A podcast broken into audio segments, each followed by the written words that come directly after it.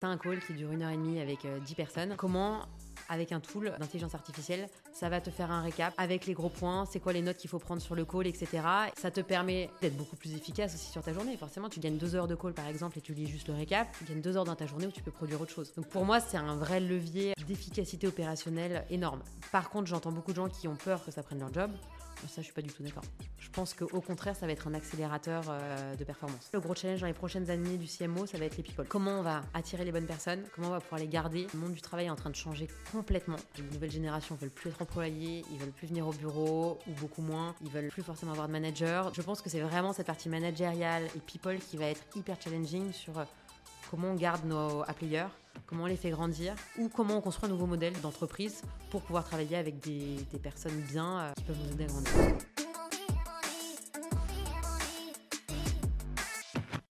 Si vous suivez un peu l'écosystème startup et ses licornes, vous connaissez sûrement Aircall, la solution de téléphonie d'entreprise tout droit sortie du startup studio EXA et valorisée à plus d'un milliard d'euros.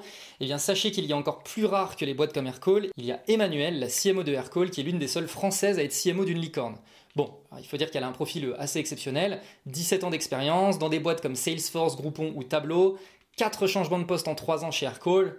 Voilà, on peut dire qu'en marketing B2B, elle sait de quoi elle parle, et justement, c'est le sujet de l'épisode du jour, puisque j'ai voulu comprendre tous les coulisses d'une boîte en hypercroissance, entre la gestion d'équipes locales versus globales, les challenges du scale, la gestion des périodes d'incertitude économique comme celle qu'on vit en ce moment, sa relation avec l'équipe commerciale, et enfin leur utilisation de l'IA au quotidien, parce que oui, Aircall se creuse pas mal la tête sur le sujet. Bref, ça donne un épisode comme on aime. Alors avant d'écouter, n'oubliez pas de liker, partager, mettre 5 étoiles sur Spotify et Apple Podcast pour remercier Emmanuel. N'oubliez pas également de me dire ce que vous en avez pensé dans les commentaires et bonne écoute. Donc aujourd'hui, tu es CMO de Aircall. Oui. Si demain, je veux prendre ta place, oui. il me faut quoi comme compétence? Qu'est-ce que ça te demande de prendre ta place? Euh, Grosse compétence lead gen, demand gen. Euh, vraiment bien comprendre comment on rapporte des leads, quels sont tous les leviers pour apporter des leads aux prospects, euh, aux commerciaux. Euh, grosse compétence managériale, parce que ça va vite, parce que l'humain, ça prend du temps, que quand ça va vite, il faut aider les équipes à grandir, qu'il faut les coacher, il faut les accompagner. Il y a beaucoup de changements, il faut être très agile, donc le management est clé, parce que bah, on a changé, euh, on, a réorganisé l'équipe marketing euh, quatre fois déjà en, deux ans euh, parce que les besoins sont différents. Donc il faut vraiment pouvoir avoir cette compétence pour réussir à embarquer l'équipe avec nous. Oui, parce que généralement, quand on parle de scaling de boîte, en fait, on ne se rend pas compte, mais il y a un scaling d'équipe, en fait. C'est le scaling de l'humain. Complètement. Et c'est le plus compliqué parce que quand moi je suis arrivée chez Aircall il y a presque 4 ans, on était 5 dans l'équipe marketing, des fonctions très différentes, avec la croissance qu'on a eue, qui était à plus de 70% par an avant, on a, bah, aujourd'hui, on est 47. Donc ça a été très très rapide.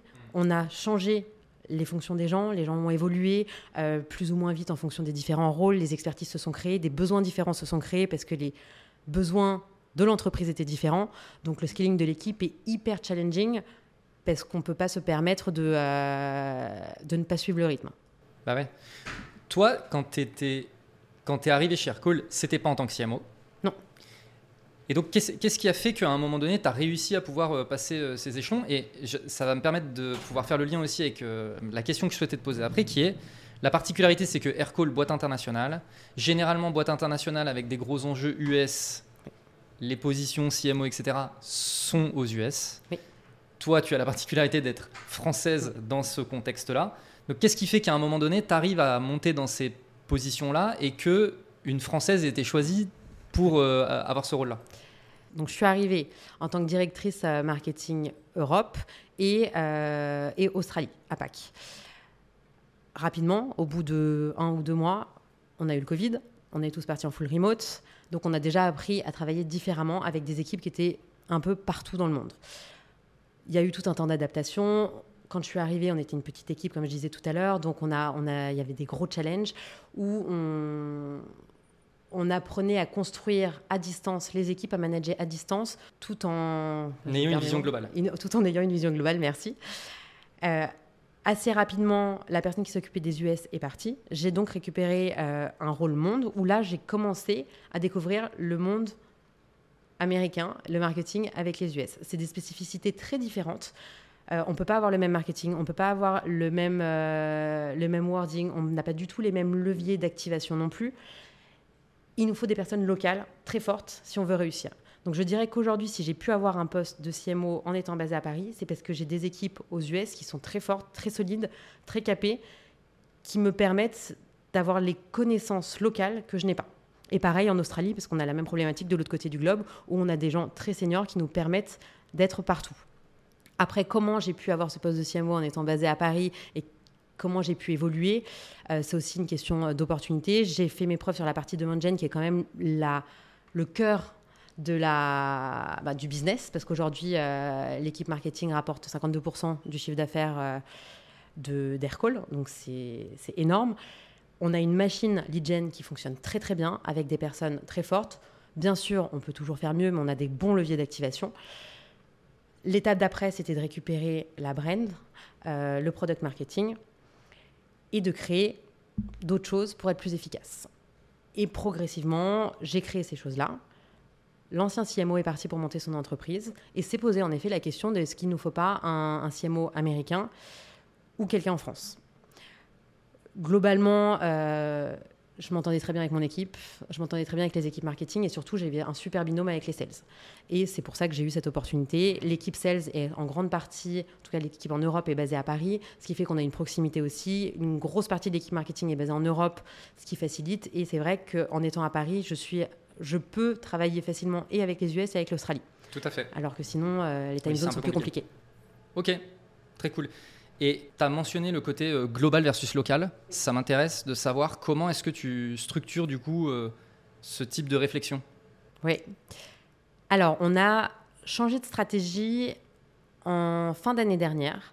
On a créé une équipe globale qui s'appelle Integrated Marketing. Dans cette équipe, on a une équipe de programme.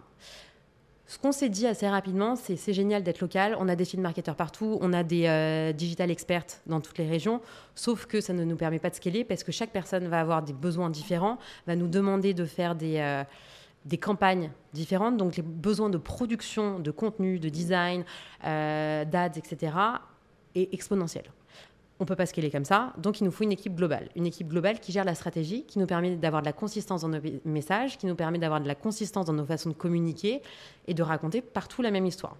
Donc, on a créé cette équipe globale qui travaille main dans la main avec le product marketing. Donc, le product marketing est en début de chaîne. Il vient. Équipe globale aussi. Équipe globale aussi. Vient nourrir l'équipe programme des trends de marché, des, euh, nouveaux besoins de notre ICP, de vraiment tout ce qui peut se passer.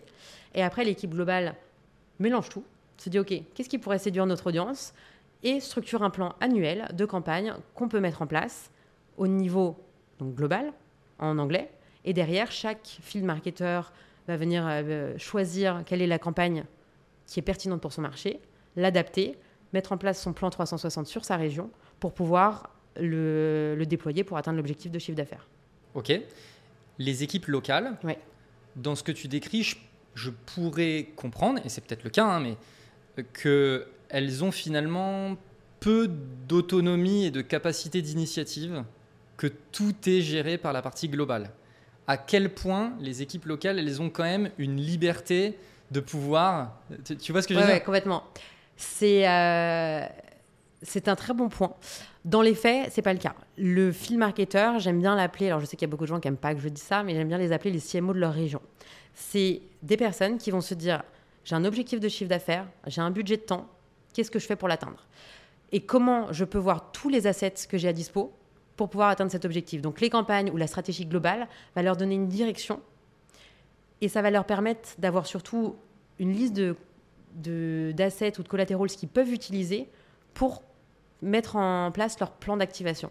D'accord. Mais c'est eux qui ont la stratégie locale. C'est, euh, si je te prends l'exemple euh, de l'Allemagne, sur DAR, c'est pas forcément les mêmes messages, c'est pas forcément les mêmes euh, leviers, c'est pas forcément les mêmes communautés, ni les mêmes campagnes qui vont marcher.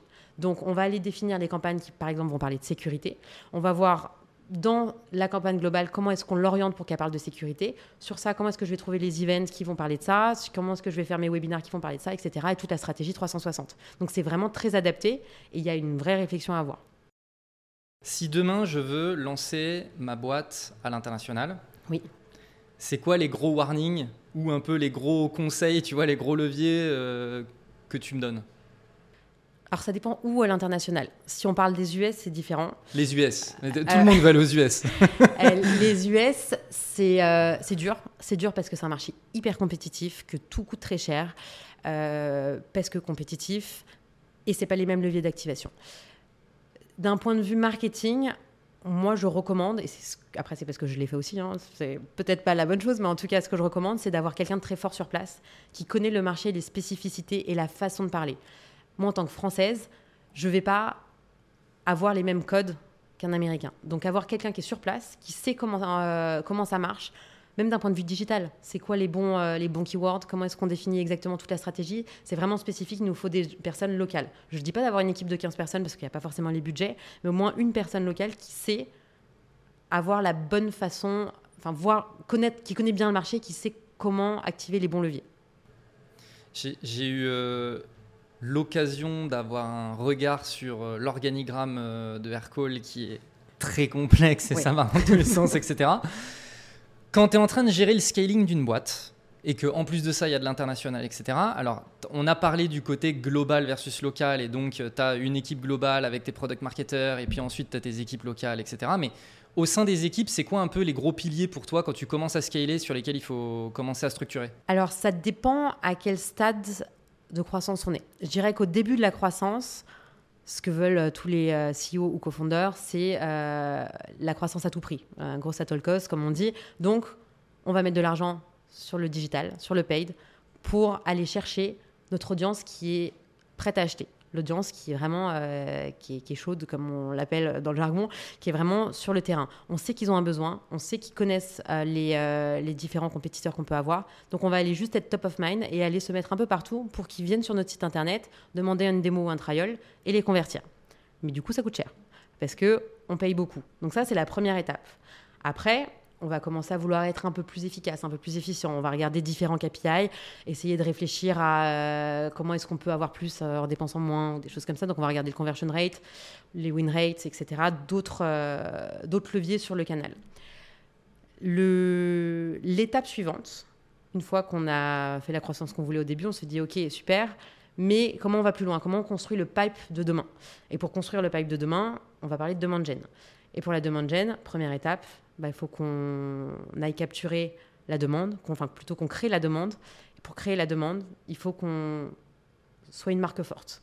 Donc on va faire beaucoup plus de brand, de brand awareness, de PR, de social media. On va se faire connaître, on veut devenir saut leader, euh, chose qu'on est en train de mettre en place. Aussi chez Aircall, ça nous a mis un, peu de temps parce qu'au début on était vraiment sur une croissance euh, folle. Donc là on est vraiment en train de, de créer cette demande et ça prend plus de temps. Donc il faut aussi être patient. Et là tout le challenge est de faire accepter au CEO ou au cofondeur, enfin tout dépend qui est au-dessus, que ça peut prendre du temps. Et qu'il vaut mieux avoir un, pipe important de leads qui sont froids au début, qu'on va chauffer avec des nurturing programmes, avec différentes activations, euh, que d'aller uniquement capturer des leads qui sont très chauds, qui vont nous coûter très cher. Il faut trouver la bonne balance. Comment tu arrives à les convaincre? Parce, que, parce que quand tu es dans une situation où bah, t'es euh, focus lead gen, il y a du lead qui rentre, ton business y tourne, tes sales ils sont à bloc, etc., etc. Et puis que ça commence un petit peu à s'affaisser, et puis que là tu es en train de dire bon bah il va falloir investir sur des choses beaucoup plus long terme, etc. Quand t'as pas une, parce que j'ai le sentiment que vous avez une culture très sales chez Aircall. Et donc, c'est souvent le cas dans les boîtes qui ont une culture très sales. C'est très difficile de convaincre le management d'adopter ce type d'initiative. Oui, alors, je suis complètement d'accord sauf quand le coût d'acquisition devient très élevé.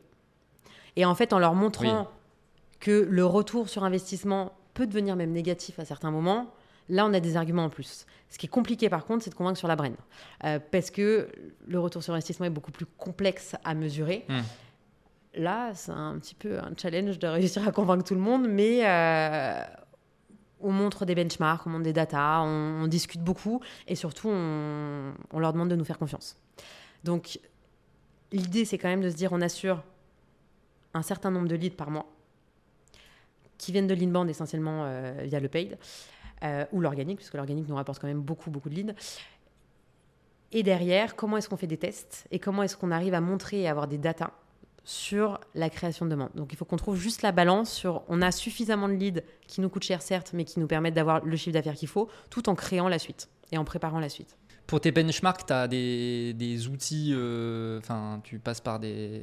Par Google, euh, des recherches, euh, Ah oui, des tout. contacts, des, ouais, des, pers- des personnes avec qui on échange, qui ont d'autres decks. euh, Ah oui, d'accord. J'ai pas de source.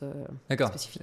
Pas le machin de Forrester Non. ou de trucs. non. Non, non, c'est vraiment sur des.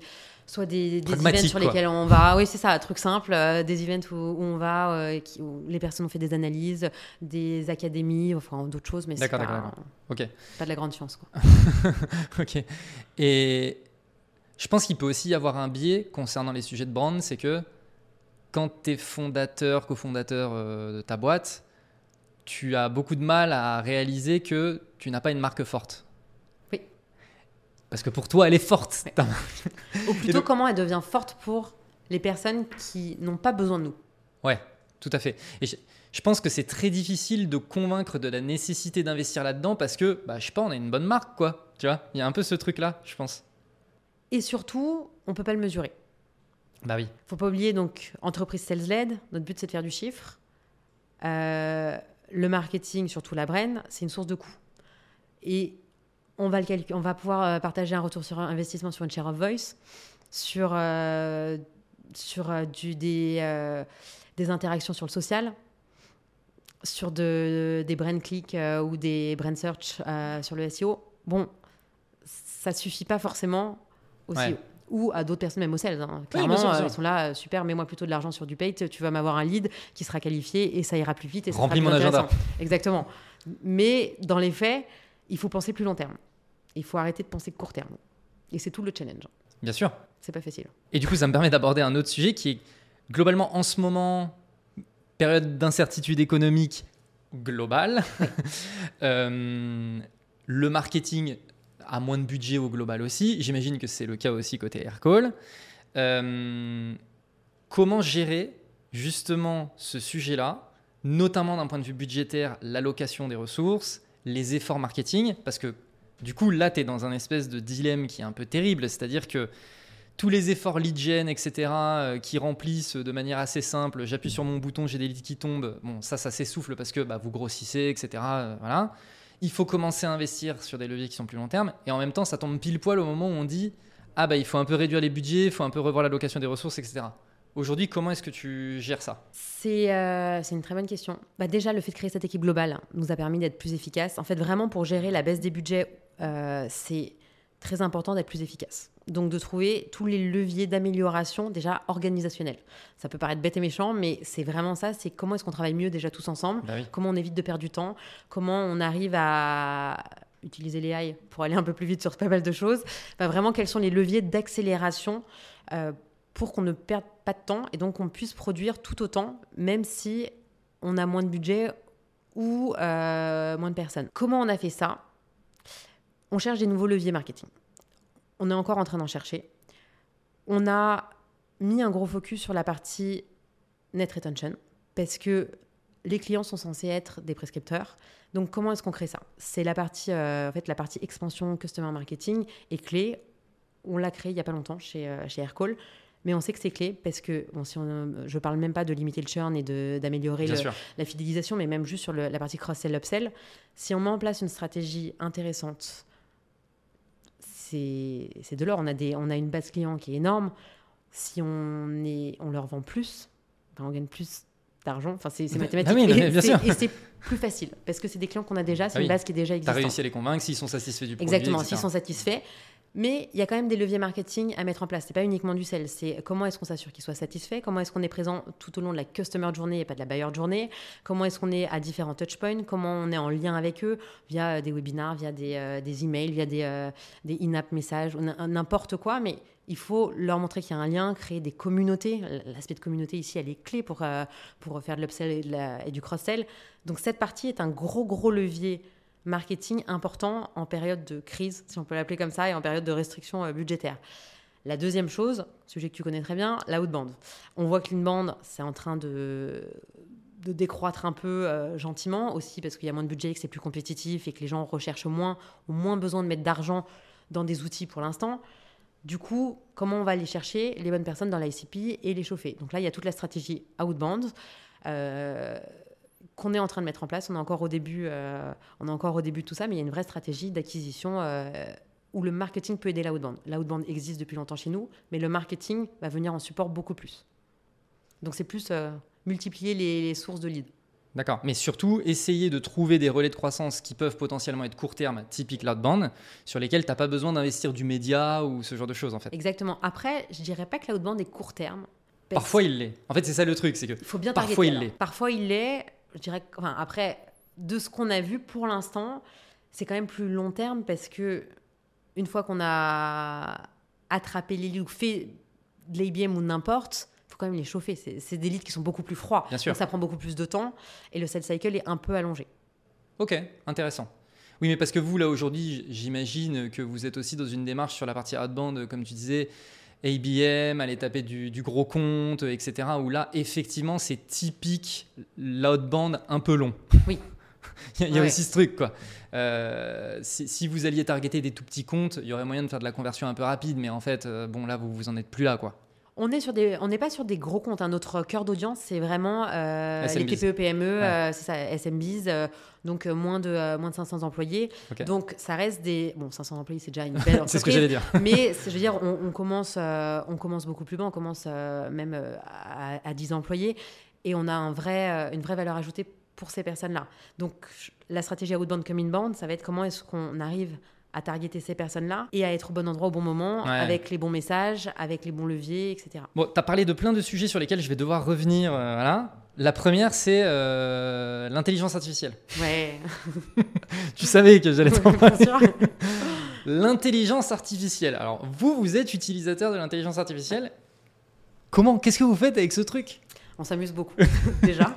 Euh, rien que tout à l'heure, mon équipe m'a montré un truc génial qui est euh, un outil de, de DI qui, à partir d'une vidéo, va te changer la- l'articulation des lèvres et la langue dans laquelle tu parles. Donc, Ah ouais, une vidéo ouais. qui est en anglais, vu, ouais. il va te la sortir en français avec la, la bonne articulation. Et la personne parle français. Et mais tout, je trouve ça exceptionnel. Insane. Donc, voilà, c'est. euh, alors là, on est encore sur des tests parce que pour l'instant, il y a l'accent canadien, c'est pas, c'est pas la folie. Oui, Mais, exact. mais c'est ce genre de choses qu'on fait. On va l'utiliser sur, euh, sur Midjourney pour du design. On va l'utiliser euh, pour. euh, euh, on a créé un tool avec l'équipe contenu. Enfin, quand je dis on, c'est plutôt l'équipe avec l'agence a créé un, un tool avec. euh, euh, qui se base sur ChatGPT pour vérifier quand on écrit quelque chose, si on est sur le bon tone of voice, si euh, la tournure de la phrase est la bonne, et sinon nous faire des suggestions de comment est-ce qu'il faut qu'on raconte les choses pour être sur le tone of voice qui répond ben, au nôtre, euh, à ce qu'on fait dans l'entreprise. Donc c'est vraiment, on, l'utilise comme un- une façon de mieux travailler. Euh, ça va nous aider à structurer un peu nos idées quand on a plein d'idées enfouies à droite à gauche parce que ça va vite, donc on a beaucoup d'idées. Comment est-ce qu'on arrive à structurer ça sur un plan un peu plus structuré? Donc en fait, on se sert vraiment des outils AI, mis à part le, pour l'amusement, c'est vraiment comment est-ce qu'on accélère notre façon de travailler, comment on travaille mieux et comment on se rajoute des skills parce que euh, on Ouais. arrive à aller encore plus loin. Si je résume, j'ai l'impression que c'est un vrai levier organisationnel et d'une certaine manière un peu analytique. C'est-à-dire que là, tu vois, quand tu disais il y a des, il y a des idées un peu partout, c'est blablabla. Tu vois, bon, bah, toi, aller analyser toutes les idées, etc., bon, ça risque d'être un peu compliqué. Mais là, en fait, euh, l'IA va être capable de t'analyser ça et de te rendre ça plus digeste, quoi. Bon, après, il faut faire des filtres. Bien sûr. Mais oui, complètement. Pour moi, c'est un, un vrai levier d'efficacité surtout, ou de rendre des gens qui sont bons encore meilleurs. Parce que ça va leur permettre de se challenger. Euh, Il y a notre euh, performance manager hier qui me disait encore, euh, euh, moi je parle avec ChatGPT pour euh, me challenger moi-même. Donc c'est euh, un peu son partner in crime. Donc c'est assez drôle aussi les différentes façons de voir comment les gens l'utilisent parce que chacun a sa propre utilité, mais souvent c'est pour se challenger soi-même et aller encore plus loin. Donc ça, fait, ça nous fait devenir meilleurs sur nos champs du possible. Et en marketing, franchement, on peut l'utiliser de mille façons, c'est génial. Ouais, ouais, clairement. Tu vois, euh, je l'utilise exactement de cette façon-là aussi, moi, de mon côté. Dernièrement, j'ai voulu euh, écrire un article. euh, et en fait, j'ai écrit mon article et je lui ai transmis en lui disant Qu'est-ce qui manque à mon article? Et en fait, il a été capable de me dire Il manque le pan juridique et le pan machin. Et je me suis dit Putain, j'aurais jamais envisagé de parler de ça. Mais en vrai, c'est trop intéressant d'ajouter cette brique, tu vois. Donc, ok. Moi, par contre, le truc, et je te l'avais déjà dit euh, la dernière fois quand tu m'avais mentionné Mid Journey. Je me suis dit, mais vous utilisez Mid Journey pour faire de la, de la créa? En fait, l'équipe créa l'utilise soit pour s'inspirer, soit pour retoucher certaines photos. Enfin, c'est plus pour aller plus loin dans leur façon de designer. Ouais. C'est pas de la créa pure, c'est comment est-ce qu'on va encore plus loin, comment Ouais. est-ce qu'on on peut s'inspirer ou euh, Correction, ajout, exactement. globalement. Ouais, exactement. Ok, très cool. Et tu vois, je te disais qu'hier, j'avais déjeuné avec euh, Thibaut de, de- partout, euh, qui me disait que, en gros, lui, il avait lu un sujet sur euh, de la part de fonds d'investissement. Tu vois, tu sais, dans les, dans les startups scale-up, il y a le Rule of 40. Les fonds d'investissement, ils sont convaincus d'une chose, c'est que euh, avec l'IA, en fait, on va basculer sur une Rule of 60. Et que, en gros, l'IA va tellement te permettre de devenir plus efficace dans les sociétés qu'au lieu d'aller chercher euh, les 40% euh, d'incrément de valeur, maintenant on va aller chercher les 60% d'incrément de valeur parce que les gens vont être beaucoup plus efficaces au taf. Euh, donc, toi, tu crois à ça aussi? Ah ouais. Moi, j'y crois complètement. Et je le vois sur une autre utilisation que, que certaines personnes de l'équipe ont, c'est sur les summaries ou les prises de notes dans calls. C'est un call qui dure une heure et demie avec euh, 10 personnes. Euh, comment, avec un tool euh, d'intelligence artificielle, ça va te faire un récap Ouais. euh, avec les gros points, c'est quoi les notes qu'il faut prendre sur le call, etc. Et du coup, ça te permet potentiellement de pas aller à tous tes calls, ce qui est plutôt pas mal, 100%. parce que ça nous prend quand même beaucoup de temps, et d'être beaucoup plus efficace aussi sur ta journée. Forcément, tu gagnes deux heures de call, par exemple, et tu lis juste le récap, tu gagnes deux heures dans ta journée où tu peux produire autre chose. Donc Tout pour moi, c'est un vrai levier euh, d'efficacité opérationnelle énorme. Par contre, j'entends beaucoup de gens qui ont peur que ça prenne leur job. Moi, ça, je suis pas du tout d'accord. Je pense qu'au contraire, ça va être un accélérateur euh, de performance. Je pense aussi. Le récap des calls, j'ai commencé la semaine dernière Ouais. pour une raison assez simple qui est quand tu es une activité de service, il y a énormément de transmission d'informations. Donc c'est, euh, euh, tu vois, euh, je veux dire, nous on s'occupe de la partie, euh, donc, moi souvent qui m'occupe encore aujourd'hui de la partie sales, je m'occupe de la partie closing. Admettons, on a closé. Derrière, il faut transmettre toutes les informations, le contexte, etc. à l'équipe qui va prendre le relais. Et ça nous arrivait de, de tomber dans des situations où, au moment du kick-off, l'équipe elle pose des questions qui avaient déjà été posées au moment de la qualification sales, et le client il dit putain il n'y a pas eu de transmission d'informations, j'en avais déjà Ouais. parlé au moment du voilà. Et donc maintenant en fait ce que je fais c'est que je record, je fais le récap et je transmets recording et récap à l'équipe après. Et je leur dis vous avez tout. Et en fait, tu as tous les différents bullet points de l'activité de la boîte, etc. Tout- toutes les questions que moi j'ai posées, tout ça, tout ça. Et en fait, la transmission, elle est hyper clean. Tout le monde a toutes les infos. S'il y a besoin de creuser, bah, tu as le recording, tu peux aller rechecker à un moment et tout. Enfin, ça, j'avoue que d'un point de vue communication interne, Ah, c'est génial. game changer Ouais. à fond. Tout à l'heure, donc, si je reprends tous les éléments que tu as mentionnés, il y a un sujet, c'est les sujets des communautés. Donc toi, parmi les communautés que tu adresses, tu en as deux grosses qui sont euh, d'une part les sales et le support. Comment est-ce que tu travailles sur ces deux... Comment est-ce que tu fais ton split entre euh, les deux communautés? Avant de parler de communauté, c'est comment est-ce qu'on adresse ces, euh, potentiels clients ou ces prospects? Sur, on a une équipe product marketing assez forte qui nous a aidé à construire vraiment ce qu'on appelle la, la persona map. Donc vraiment pour nos personas, quels sont leurs pain points, où est-ce qu'ils sont, comment on les trouve, de quoi il faut qu'on leur parle, euh, c'est quoi les outils qu'ils utilisent à côté, de leur tech stack, etc. Donc vraiment toutes les fiches sur chaque persona. Ce qui nous permet déjà d'adapter notre messaging, notre positionnement, notre value propre, tous les sales enablement tools, tout ce qu'on donne aux commerciaux. Donc ça, c'est la première étape. Derrière, si on parle vraiment de communauté à proprement parler, on essaye de développer toute la partie user group. C'est créer, on veut créer cette communauté. On a vraiment la volonté de créer cette communauté via des événements, via des user groups, via des webinars pour les rassembler, donc rassembler nos clients autour de thématiques très spécifiques. À date, on est encore aux prémices de tout ça, mais c'est vraiment la volonté qu'on a pour cette année. Ouais, il y a une vraie Il y volonté. a une volonté de créer une communauté. ok, ok, ok. D'accord. Autre sujet que tu as abordé, sur lequel je voulais revenir, c'est euh, Customer Support et notamment sur la partie expansion. Customer marketing. Donc, vous avez une équipe Customer Marketing au sein de l'équipe euh, marketing. Oui. Mais du coup, quel lien justement avec cette équipe Customer Success et Customer Support? Alors cette équipe est très fraîche. hein. Elle a, on l'a créée en avril dernier, donc elle a quelques mois. Au début, on était vraiment focus sur euh, comment est-ce qu'on améliore, euh, comment on diminue le risque de churn. Donc vraiment focus sur comment on réfléchit à toute la customer journée dont on parlait tout à l'heure. Depuis peu, on réfléchit à l'upsell et cross-sell. Euh, la personne qui est en place travaille main dans la main avec les euh, personnes responsables du, euh, du succès chez nous. Donc ils construisent le plan ensemble sur On a des targets d'expansion euh, de temps. On a des nouveaux produits qui arrivent. Donc, on a un produit qu'on appelle Communication Hub, un produit DI, etc. On a des targets sur chaque produit. Et comment, c'est quoi le plan d'action marketing sur ces produits, sur notre base client? Et là, on fait un plan. Au début, une vue un peu globale par rapport à la campagne globale qui existe, dont je te parlais tout à l'heure dans l'équipe programme. Qu'est-ce qu'on peut prendre qui peut parler à nos clients? Comment on adapte le contenu? Et derrière, comment on l'adapte localement? Donc, on bosse avec les field marketeurs locaux pour faire un plan customer marketing local. Donc, euh, on est vraiment sur les deux tableaux. Et les Customer Success, ils font partie de l'équipe marketing ou c'est une équipe à part? Non, non, c'est une équipe à part qui est sous un Chief Customer Officer. Mais on travaille main dans la main au même titre que le marketing et le sales travaillent ensemble Ouais. pour la partie euh, lead gen, euh, la partie acquisition pure, sur la partie euh, retention et, euh, et new sale et expansion, on travaille avec le CS. Mais donc, les euh, Customer Marketers, Oui. eux, ils se retrouvent finalement pile poil à l'intersection avec les Customer Success et les Sales. Parce que derrière, il va falloir euh, transmettre aussi aux Sales les opportunités de closing qu'ils peuvent avoir sur cette partie-là. Alors chez nous, c'est les CS qui closent. D'accord. C'est le success qui close l'expansion. D'accord. Donc elles ont, ils ont qu'un point de contact. Et donc, ils ont. Donc, ces Customer Success jouent un rôle de Sales aussi. Exactement. Mais c'est une équipe à part, c'est pas une équipe Sales. Exactement. Ok. C'est une équipe Customer Success. Ok, d'accord, très bien. Mais du coup, ils ont un bonus, etc. Ils ont le variable sur Ouais, ouais. les ventes, tout Ouais, ça, tout ça. Ok, donc ils vont. Et, et donc, effectivement, je comprends aussi l'intérêt de euh, se maquer avec l'équipe marketing et d'avoir des gens qui viennent en soutien, etc. Ok. Après, c'est une toute petite équipe, un customer marketing, hein, c'est deux personnes au niveau mondial, donc c'est pour ça aussi, donc, c'est pas beaucoup. c'est pas énorme. Euh, elles produisent énormément, je dis elles parce que c'est que des filles.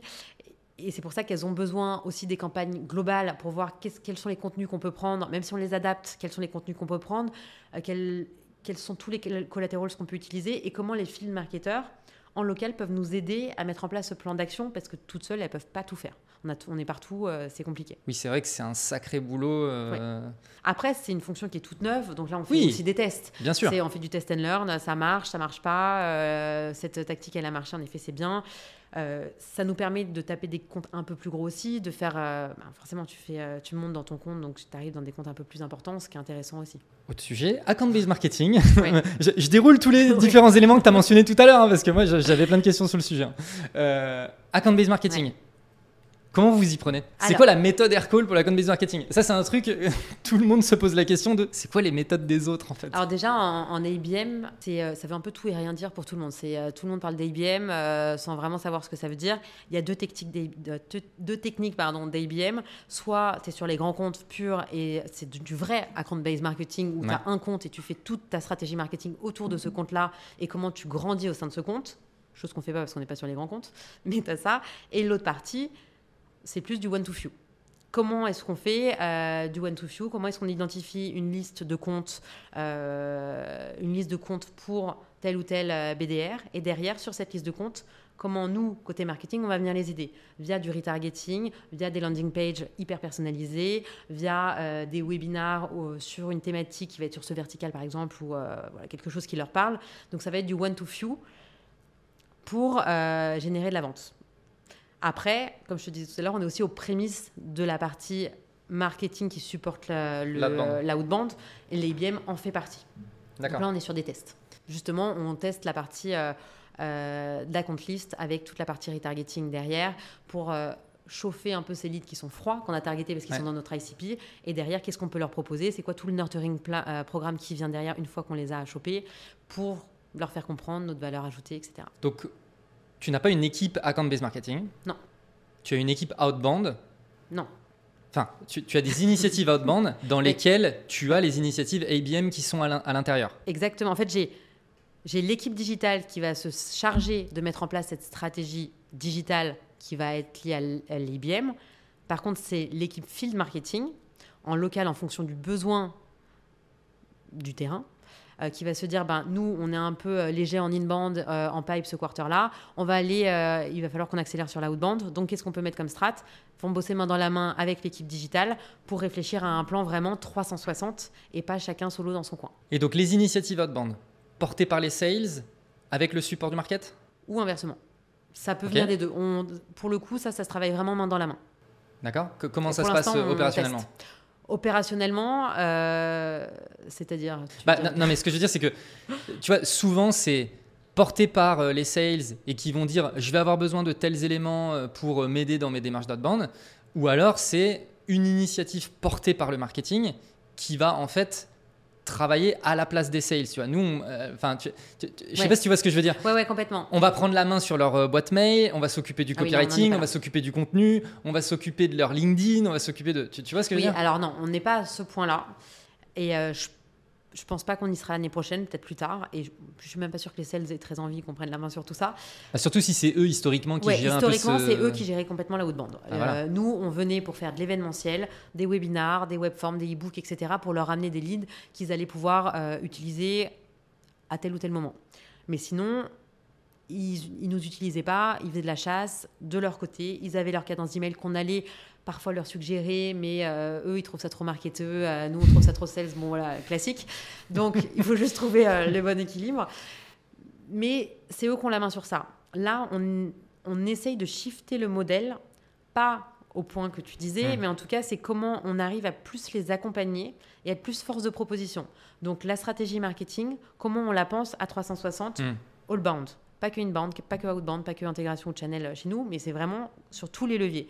Quels sont les différents leviers Et du coup, c'est de là que l'outbound arrive, côté field, en se disant, ben, je sais qu'il y a un gros potentiel de marché, et travailler main dans la main avec le directeur sales du pays, se dire, bon, toi, tu connais bien ton audience, où sont tes clients C'est quoi exactement ton ICP sur, ta, sur ton pays C'est quoi leur pain point On définit tout ça, et là, on avance ensemble, main dans la main, on construit le plan.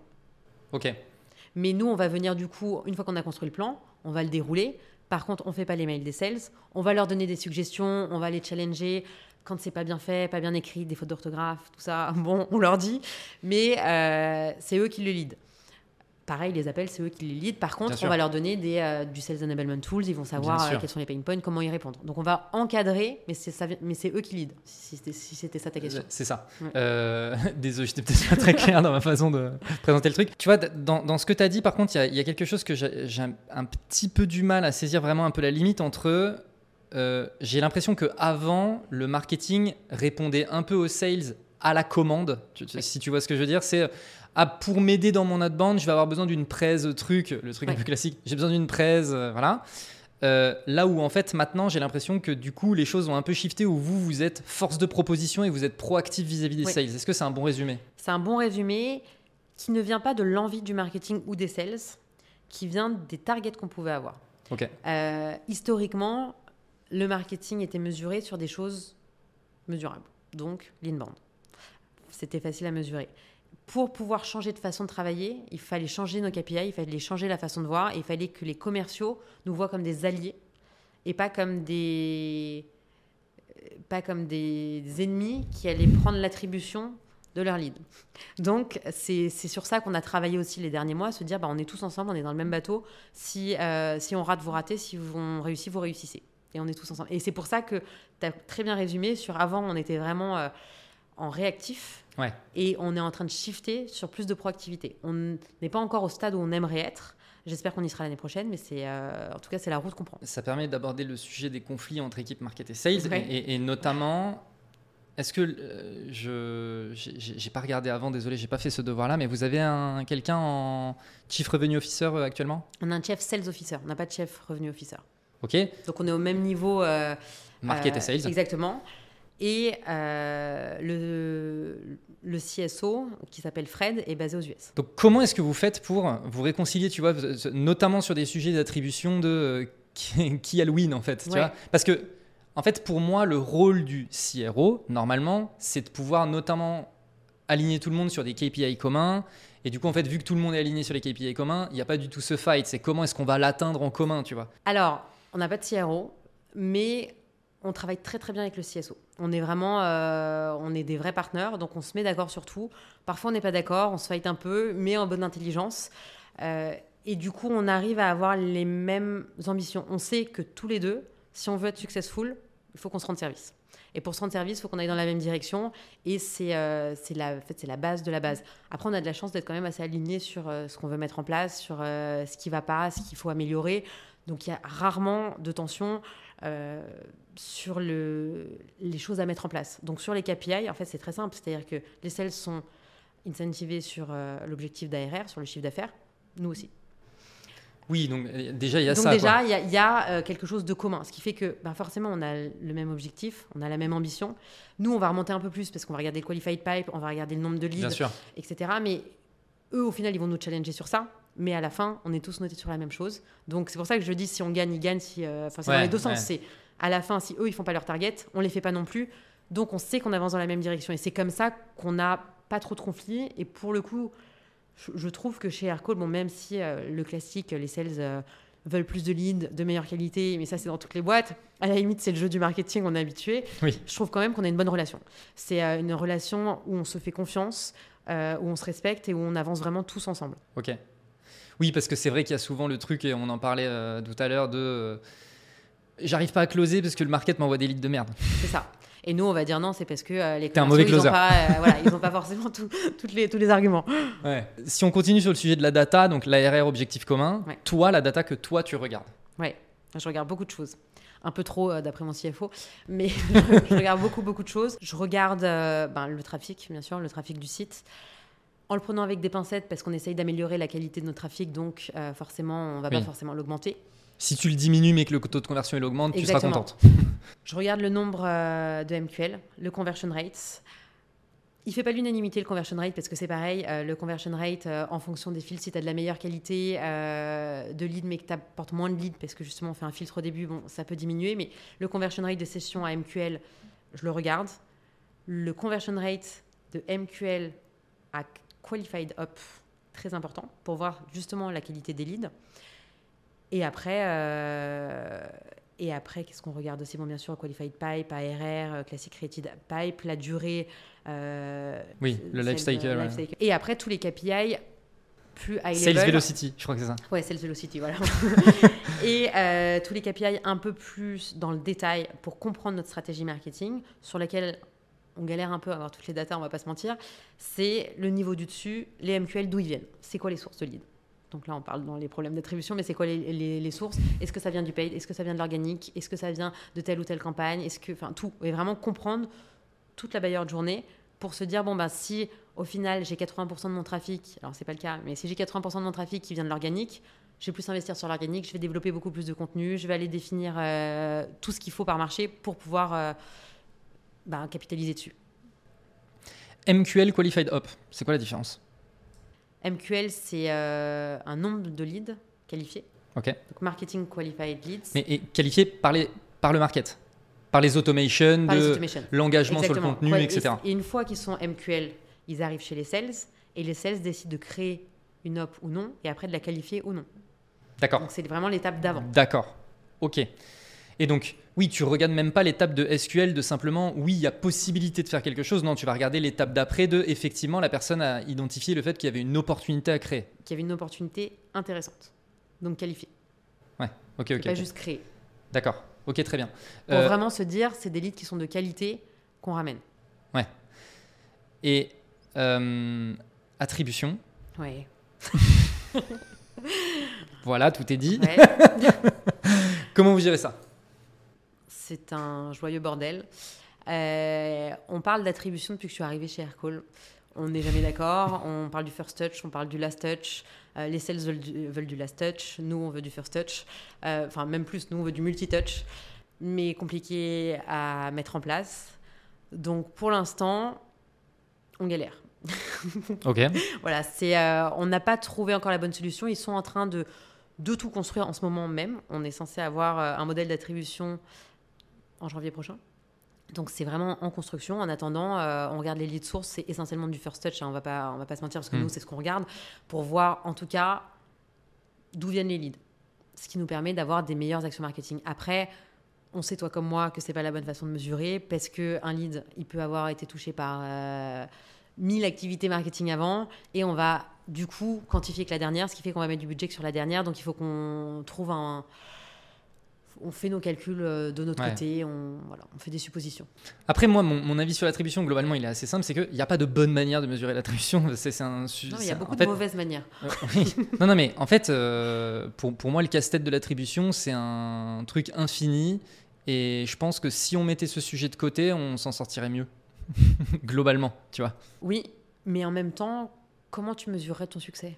Bah, alors, bon, après, le truc, c'est que et d'ailleurs j'en avais parlé avec Olivier de Deep c'est je raisonne beaucoup en écosystème en fait. Tu vois, c'est un peu, un peu ce truc de comment est-ce que j'arrive à créer des écosystèmes propices à la conversion et comment est-ce que je sors un petit peu de vraiment cette logique de hyper granulaire. Euh, tel canal m'a ramené tant de leads et tel machin, tu vois. Non, en fait, c'est quand on fait du marketing, on crée des écosystèmes. Tu vois, oui, oui, complètement. Et, du coup, moi, je raisonne vraiment dans, euh, ok, cet écosystème, il m'a ramené combien de business, en fait, tu vois. Et j'essaie de sortir de ce niveau granulaire. Ça plaît pas aux gens, ça plaît pas au CFO parce que derrière, il faut pouvoir euh, dire, euh, ben, combien on met sur LinkedIn. Pourquoi tu mets tant sur LinkedIn, en fait? Oui, mais attends, ben, en fait, c'est un peu plus compliqué que ça. Mais bon, enfin voilà. Euh, j'ai, moi, j'ai pas les problématiques que vous avez chez Aircall, donc bon, je, je, suis bien content d'être loin de tout ça. Euh, Question euh, prospective pour euh, finir aussi un peu. Euh, compte tenu de l'IA, compte tenu de, des tensions économiques sur le marché, compte tenu de tout ça, à ton avis, c'est quoi l'évolution du rôle de CMO sur les 5-10 prochaines années? Je ne le vois pas forcément différent de ce qu'il est aujourd'hui. Je pense qu'on va avoir un gros, gros focus sur du customer marketing, beaucoup plus qu'avant. Parce que le gros challenge, ça va être de fidéliser nos clients et de ne pas les perdre et de grandir au sein d'eux. Je pense que les, vrais leviers 300 seront là. Donc peut-être avoir des profils un peu plus euh, orientés clients. Pour moi, l'IA n'est pas un enjeu, c'est plus une opportunité. C'est, euh, ça va nous aider à mieux travailler. Enfin, moi, je le, je verrais comme mon bras droit, quoi. Vraiment, euh, ça va être un cerveau en plus, donc voire deux cerveaux en plus, donc c'est très bien. Mais du coup, tu l'intègres vraiment dans ta logique marketing? Oui, ouais, complètement dans la réflexion, mais vraiment dans un souci d'efficacité, pas à me dire ça va remplacer telle ou telle personne. Euh, parce que je pense qu'on a toujours besoin de l'humain, mais vraiment dans un optique de euh, on va pouvoir aller plus loin et on va pouvoir aller plus vite ou mieux. Donc on va pouvoir mieux produire et accélérer. Et c'est vrai que moi j'ai grandi dans un univers de start-up depuis toujours, de scale-up start-up où ça allait très très vite. Donc se dire qu'on peut accélérer encore plus, c'est bien. Parce que euh, dans ces univers-là, on va jamais assez vite. Donc si on peut se rajouter un petit peu un extra mile, c'est top. Et je dirais peut-être le dernier point, le gros challenge dans les prochaines années du CMO, ça va être les people. C'est comment on va attirer les bonnes personnes, comment on va pouvoir les garder. Le monde du travail est en train de changer complètement. Euh, les, nouvelles générations veulent plus être employés, ils veulent plus venir au bureau ou beaucoup moins. Ils veulent euh, plus forcément avoir de manager. Donc je pense que c'est vraiment cette partie managériale et people qui va être hyper challenging sur euh, comment on garde nos players, comment on les fait grandir ou comment on construit un nouveau modèle de, d'entreprise pour pouvoir travailler avec des, personnes bien qui peuvent nous aider à grandir. C'est déjà un truc que tu observes aujourd'hui? Oui. Ouais, Alors je vais dire la nouvelle génération, je passe pour la vieille. mais, les nouvelles générations, on sent que ils s'ennuient beaucoup plus vite, ils veulent évoluer beaucoup plus vite, ils veulent aucune contrainte. Si on leur met des contraintes, ils s'en vont. Si on leur dit de faire un truc et qui leur plaît pas, ils s'en vont. Enfin, c'est beaucoup plus compliqué à manager, donc il faut réussir à changer la façon de voir les choses. Puis ils ont tous envie d'être libres. Euh, donc peut-être que ça va se tasser avec le temps, c'est peut-être le post-Covid qui fait ça, mais il y a quand même une vraie envie de liberté et de flexibilité qui est très challenging en tant que manager. Oui, puis il faut aussi dire qu'il y a de la tension sur le marché du recrutement qui offre beaucoup d'options aux gens. Et dès que tu as des options, bah, c'est toi qui as le pouvoir de négo. Ça. Donc en fait, euh, ok. Et, et, alors, c'est voilà, c'est peut-être un peu compliqué de répondre à ce type de questions, mais toi, comment tu, comment toi, du coup, tu gères euh, cette partie-là, quoi? Je gère un peu comme une maman avec ses enfants. c'est, euh, j'adore mon équipe et j'ai de la chance d'avoir une super équipe. Euh, dont certaines personnes qui sont là depuis le début avec moi, avec qui on a grandi et qui, euh, enfin quand je dis on a grandi, c'est parce qu'on a tous évolué en même temps ensemble, on a construit les stratégies ensemble, on a vraiment vécu beaucoup de choses ensemble. le Covid a rapproché aussi, mais on a vraiment vécu beaucoup de trucs ensemble. Et du coup, on a une atmosphère dans notre équipe de grande famille, de bienveillance, de... je sais pas comment expliquer, c'est hyper sain, ce qui fait qu'on est content de venir au boulot, pour les gens. On est content de se retrouver, on est content de bosser avec les autres parce qu'on est entouré d'applayers et que ben, bosser avec des gens smart, ça t'aide quand même à grandir. Complètement. Et euh, du coup, on se fait challenger tout le temps. Il n'y a pas deux personnes qui ont les mêmes compétences. Donc, on est, on est tout le temps en train de se tirer vers le haut, de grandir et en même temps de partager des moments sympas tous ensemble, de rigoler euh, et de se confier, d'être transparent. Enfin, il y a tout. Y a, euh, on est vraiment dans un cocon. Enfin, moi, j'adore mon équipe. Hein, donc, Mais ça se sent. ça se sent, ouais. Donc oui, toi de toute façon, ouais, tu, tu, tu gères ça de manière, euh, enfin voilà, c'est une team, on une est team. ensemble, on se connaît. On est ensemble et s'ils veulent partir parce qu'il y a une opportunité ou parce qu'ils veulent se mettre en free, bah, on regarde soit il y a des possibilités qu'on le fasse ensemble, Ouais. euh, et c'est déjà arrivé, ou dans l'autre sens, des gens qu'on avait pris en free euh, et qui finalement voulaient être employés pour X ou Y raison, pour des emprunts, pour n'importe. Bon, on les a pris. Bon, en fait, on, on en parle, on en parle, on trouve des solutions. Si euh, il y a une personne, il y a- il y, a une super personne qui, qui m'a annoncé qu'elle allait partir parce qu'elle a eu une très belle opportunité dans une autre boîte. Moi, je suis contente pour elle. En fait, c'est c'est son évolution. On ne pouvait pas lui offrir ça chez nous. C'est canon. Et on va rester en bon terme ensemble parce que, euh, déjà, la, la vie est longue et très probablement, ça se recroisera. En tout cas, je nous le souhaite. Mais c'est euh, Et comment on les vous êtes euh, accompagne. intelligent en fait. Non, et puis on Voilà. s'accompagne. Enfin, c'est euh, moi en tant que manager, au contraire, je suis contente de voir des gens grandir comme ça et avoir des opportunités euh, exceptionnelles dans d'autres boîtes. Après, c'est mieux si c'est chez nous, c'est mieux qu'on grandisse ensemble. Mais si c'est pas le cas, enfin, on n'est pas, on Ouais. pas les enfermer. quoi. Tes prochains challenges, c'est quoi? Mes prochains challenges professionnels? Ouais, ou perso, je sais pas.